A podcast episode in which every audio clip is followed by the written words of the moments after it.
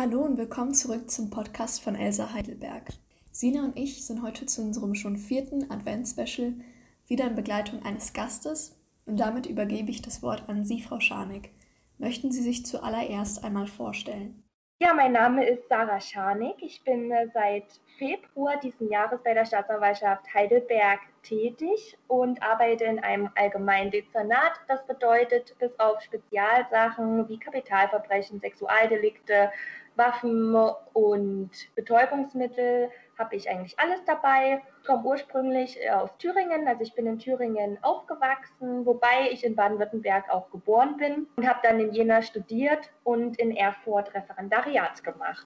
Ja, bin jetzt äh, froh, bei Ihnen zu sein und äh, mit Ihnen eine Runde zu quatschen. Als allererstes wollen wir uns natürlich bei Ihnen bedanken, dass wir Sie heute überhaupt interviewen dürfen und Sie hier sind. Ich würde auch direkt mit der ersten Frage starten. Die wäre, wie wird man denn überhaupt Staatsanwalt oder Staatsanwältin? Welche Voraussetzungen muss man erfüllen? Also zunächst einmal muss man natürlich zwingend sein zweites juristisches Staatsexamen abgeschlossen haben. Dieses erfolgt äh, bekanntermaßen im Anschluss an das erste Staatsexamen wobei dem ein zweijähriger juristischer Vorbereitungsdienst, also das sogenannte Referendariat, vorgeschaltet ist. Ja, dann sollten aber beide Examen jeweils mit mindestens acht Punkten abgeschlossen sein, wobei das auch von Bundesland zu Bundesland variiert. Da kann ich auch so ein bisschen die Panik nehmen. Aufgrund des bundesweiten Personalmangels werden die Anforderungen aber derzeit auch etwas abgesenkt. Also das heißt, man hat auch gute Chancen, wenn man vielleicht sieben Punkte hat oder je nachdem das zweite etwas besser als das erste ausgefallen ist, wo aber auch hier die Anforderungen von Bundesland zu Bundesland wirklich variieren. Aber die jeweiligen Voraussetzungen findet man auf den Webseiten, das ist eigentlich unproblematisch herauszufinden. Gut, dann wie sieht denn der Alltag als Staatsanwältin bei Ihnen konkret aus? Ja, ich stehe meist gegen 7 Uhr auf und da ich keinen weiten Weg zur Arbeit habe, beginne ich dann meistens zwischen 8 Uhr und 8.30 Uhr mit Arbeiten. Wann ich dann Feierabend mache, ist tatsächlich jeden Tag unterschiedlich. Es sind aber auch äh, Tage dabei, wo man durchaus länger im Büro ist. Wobei ich dazu sagen muss, diese Tage empfinde ich keineswegs als Belastung, denn solche Tage sind oftmals geprägt von eben spannenden und eiligen Fällen, sodass die Zeit eigentlich wie im Fluge vergeht. Ansonsten sitzt man im Grunde in seinem Büro an seinem Rechner und bearbeitet die Akten, insbesondere dann natürlich auch viele schwierige Fälle, die man dann auch mit Kollegen austauscht und sich über verschiedene Tatbestände unterhält oder einfach sich Rat holt, was wäre hier die richtige Entscheidung. Und das Telefon klingelt natürlich die ganze Zeit oder des Öfteren, also es ist unterschiedlich. Es sind Tage dabei, da klingelt das Telefon nicht und dann sind Tage dabei, die sind verrückt, da klingelt das Telefon tatsächlich alle fünf Minuten. Da ist dann Polizei dran, Anwalt dran, Gericht dran. Ja, und dann äh, gehe ich nach Hause und genieße meinen Abend. Das heißt, das ist kein strikter Zeitplan, sondern je nachdem variabel oder flexibel im Prinzip. Das hat natürlich auch Vorteile. Wussten Sie denn auch schon im Studium, dass Sie später als Staatsanwältin tätig werden wollen? Oder hat sich das Ganze beispielsweise erst im Laufe des Referendariats herausgestellt? Also ich wusste schon immer, dass es niemals das Verwaltungsrecht sein wird. Also das ist äh, mir bis jetzt schleierhaft, äh, wem das gefallen kann. das war so ein der während des Studiums eigentlich so am Bein hing. Das heißt also Strafrecht und Zivilrecht hat mir schon während des Studiums sehr viel Spaß gemacht. Aber ich habe tatsächlich erst während des Referendariats gemerkt, dass ich die prozessuale Komponente im Strafrecht viel interessanter finde. Äh, wobei ich dann auch hier eine Zeit lang überlegt hatte, doch erstmal in die ähm, Anwaltschaft zu gehen, um dort ein paar Erfahrungen zu sammeln, habe mich dann aber dagegen entschieden und bin direkt in den Staatsdienst. Gut, dann wie war denn Ihr Werdegang, beziehungsweise wie sah das, wie sah das Ganze bei Ihnen nach dem, nach dem Studium oder nach dem Examen, nach dem Examinar aus? Ähm, also bei mir ging das relativ schnell. Ich habe äh, in Jena studiert und bin dann direkt nach dem Referendariat in Erfurt. Das habe ich im November 2019 abgeschlossen. Äh, dann direkt nach Heidelberg in den Staatsdienst im Februar, sodass äh, mein Werdegang eigentlich relativ unspektakulär ist. ja, aber solche Leute muss es ja auch geben. Es ist aber bestimmt auch interessant, wenn man direkt nach dem Ref sich mitten in den Staatsdienst werfen kann, sage ich jetzt einfach mal. das ist auf jeden Fall auch etwas, was nicht jedem zuteil wird. Also ich kann es nur empfehlen und da mache ich gleich ein bisschen Werbung äh, für das Land Baden-Württemberg und auch für den Staatsdienst. Es ist wirklich wunderschön. Also das Referendariat hat mir schon sehr viel Spaß gemacht, mit dem Studium überhaupt nicht vergleichbar. Aber dann das Arbeiten an sich ist eigentlich äh, die Kirsche auf der Torte. Es ist so schön und die ganze Arbeit lohnt sich. Ich verspreche es Ihnen allen. Gut, genau, das hören, glaube ich, die Studierenden gerne. Ja, auf jeden Fall. Unsere nächste Frage an Sie wäre, was macht denn überhaupt einen guten Staatsanwalt oder eine gute Staatsanwältin aus? Könnten Sie vielleicht um die drei Eigenschaften oder Qualifikationen nennen, die man auf jeden Fall mitbringen sollte? Das finde ich eine sehr gute Frage und über die man wirklich sehr lange nachdenken kann. Wie Sie auch schon gerade gesagt haben, finde ich, dass drei Punkte auch wirklich essentiell sind oder drei Eigenschaften, die einen guten Staatsanwalt ausmachen. Wobei ich jetzt einfach natürlich diese fachliche Kompetenz äh, voraussetze. Also zum einen sollte man natürlich äh, Freude an der Ermittlungstätigkeit haben und gerne im Straf- und Strafprozessrecht arbeiten. Man sollte allerdings auch eine gewisse Geduld mit sich bringen, denn oftmals dauern die Ermittlungen länger an, insbesondere wenn man eine Vielzahl von Tätern hat, von Taten und dann kann man nicht sofort ein zufriedenstellendes Ermittlungsergebnis erwarten, sodass man natürlich flexibel sein sollte. Und ja, wie gesagt, Geduld ist die Mutter der Porzellankiste. Äh, das Wichtigste allerdings ist meiner Meinung nach, dass man sich bis zur Pension stets über die Bedeutung seines Berufes bewusst sein sollte und mit einer gewissen Demut durch das Arbeitsleben geht. Denn man darf nie vergessen, dass man mit seinen Anordnungen oder Entscheidungen eben in die Grundrechte Dritter eingreift, sodass meiner Ansicht nach Leichtfertigkeit und Leichtsinn in diesem Beruf keinen Platz haben.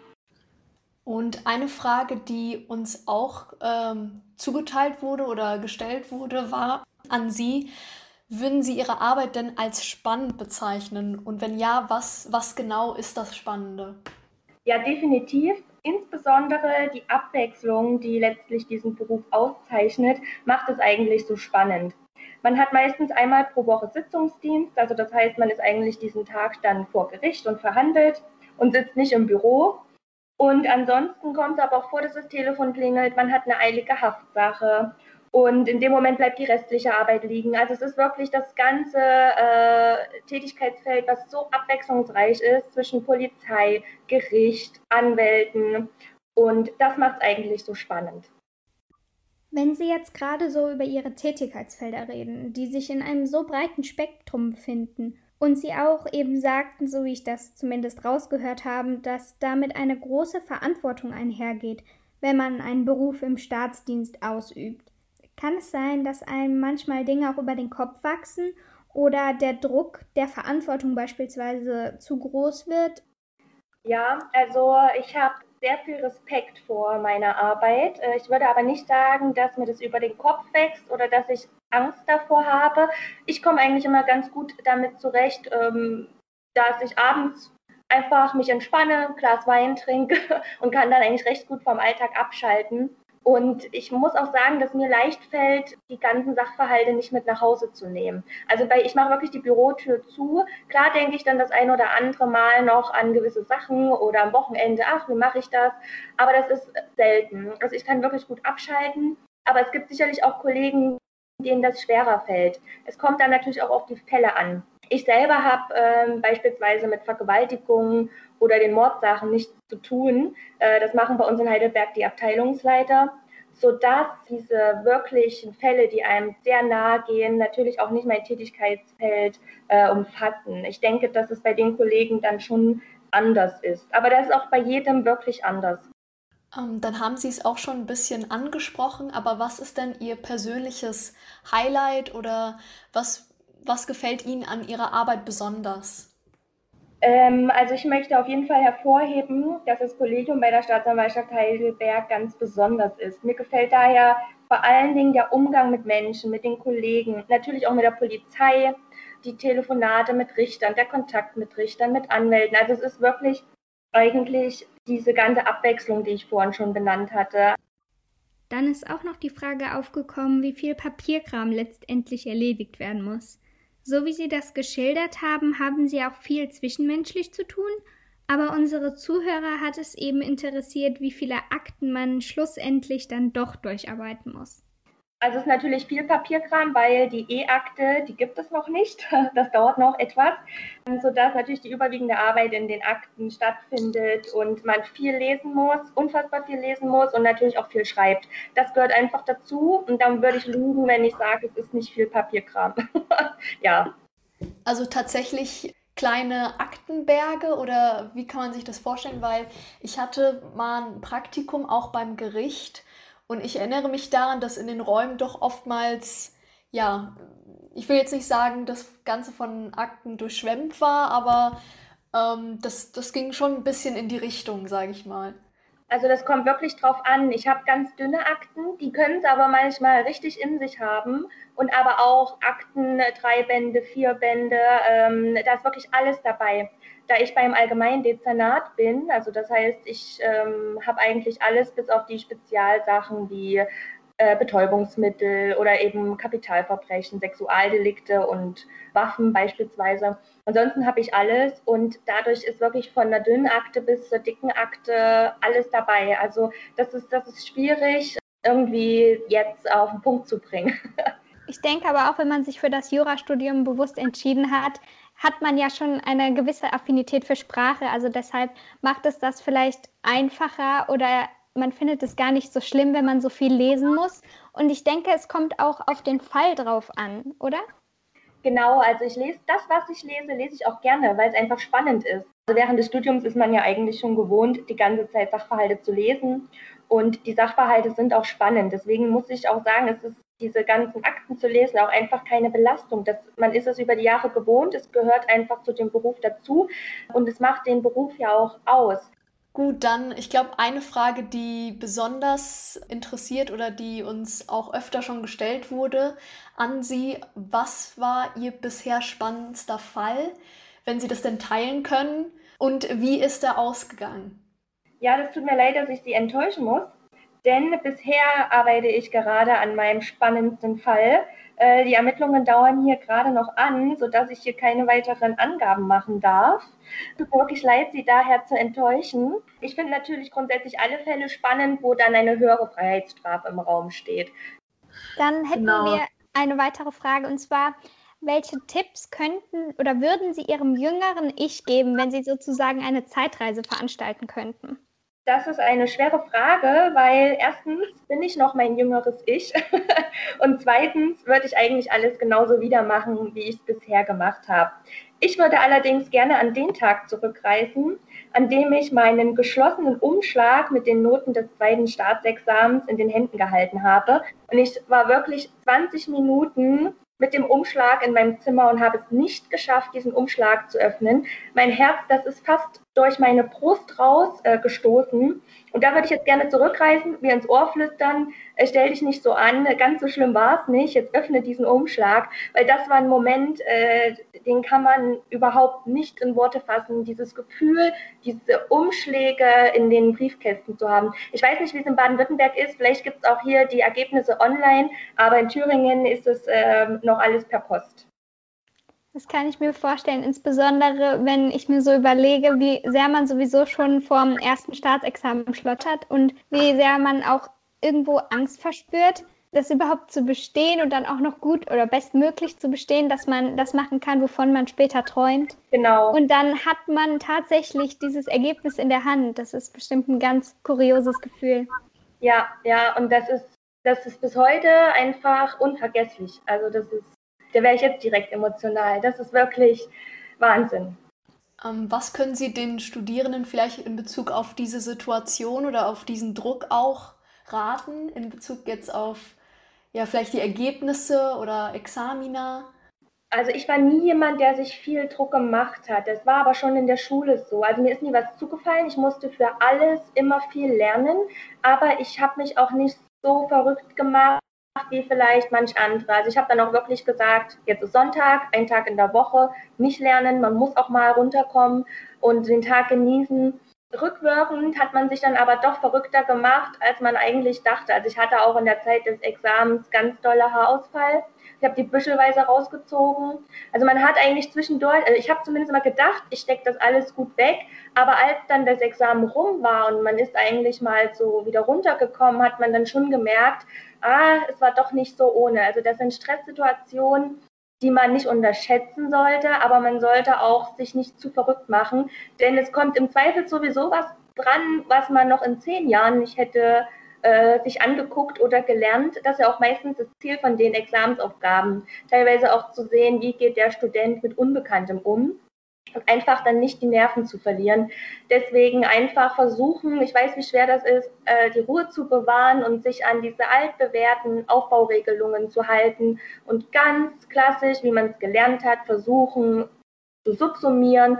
Ja, und einfach sich irgendwann zu trauen zu schreiben. Gerade beim ersten Examen, im zweiten muss man ja dann schreiben nach zwei Jahren, aber im ersten Examen kann man ja durch den Freischuss oder wann man schreibt, sich das alles so ein bisschen selber einteilen. Aber es wird nicht besser, desto länger man lernt. Also man muss dann einfach den Mut haben zu sagen, jetzt schreibe ich und wird. das ist auf jeden Fall beruhigend zu hören. Sie haben es, glaube ich, eben im Interview schon angesprochen, dass es einen Nachwuchsmangel in der Justiz geben soll. Könnten Sie dazu vielleicht ganz kurz Stellung nehmen? Das würde mich wirklich interessieren, ob das sich bei der Staatsanwaltschaft ebenso auswirkt. Also ich muss sagen, in äh, manchen anderen Bundesländern, also da würde ich jetzt auch speziell äh, als Experte Thüringen benennen, die haben schon Nachwuchsprobleme und die suchen alle händeringend. Baden-Württemberg natürlich ebenfalls, aber ich finde Baden-Württemberg wie auch Bayern, die haben schon vor einigen Jahren äh, gemerkt, hier ist Personalmangel und haben viele junge Kollegen eingestellt. Also gerade auch meine, die meisten von meinen Kollegen sind junge Kollegen. Das stärkt diesen ganzen Teamgeist natürlich, wobei man auch von den Erfahrungen natürlich der älteren äh, Kollegen profitiert. Also es ist wirklich so eine sehr gute Kombination zwischen älteren Kollegen und jüngeren Kollegen, sodass dieser Personalmangel auf jeden Fall existiert. Aber ich der Ansicht bin, dass Baden-Württemberg das in den letzten Jahren sehr, sehr gut gehandelt hat und wirklich konsequent einstellt. Ich denke, viele Bundesländer haben teilweise zu lange gebraucht, Nachwuchs einzustellen oder Stellen zu schaffen. Und deswegen muss ich an dieser Stelle auch Baden-Württemberg äh, loben, die wie auch Bayern da schon frühzeitiger reagiert haben. Aber der Personalmangel wird kommen. Also ich glaube, in den nächsten fünf bis zehn Jahren gehen, ich glaube, 70, also ich will nicht lügen, aber 70 Prozent der Richter und Staatsanwälte in Rente. Und das wird natürlich auch gut für sie sein, weil dadurch werden die Einstellungsvoraussetzungen natürlich reduziert oder gesenkt, weil einfach äh, eingestellt werden muss. Ja, das ist ein interessanter Einblick. Vor allem das, ich sag mal, intern nochmal zu hören.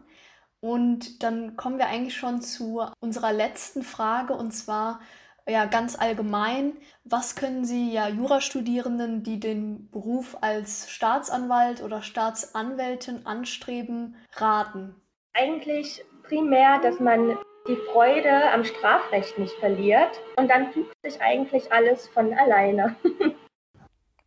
Dann bedanken wir uns natürlich ganz herzlich bei Ihnen, dass Sie sich die Zeit genommen haben und wir Ihnen heute so viele Fragen stellen durften. Ich würde zum Abschluss das Wort noch einmal an Sie übergeben und damit dann auch die Podcast-Folge für heute schließen.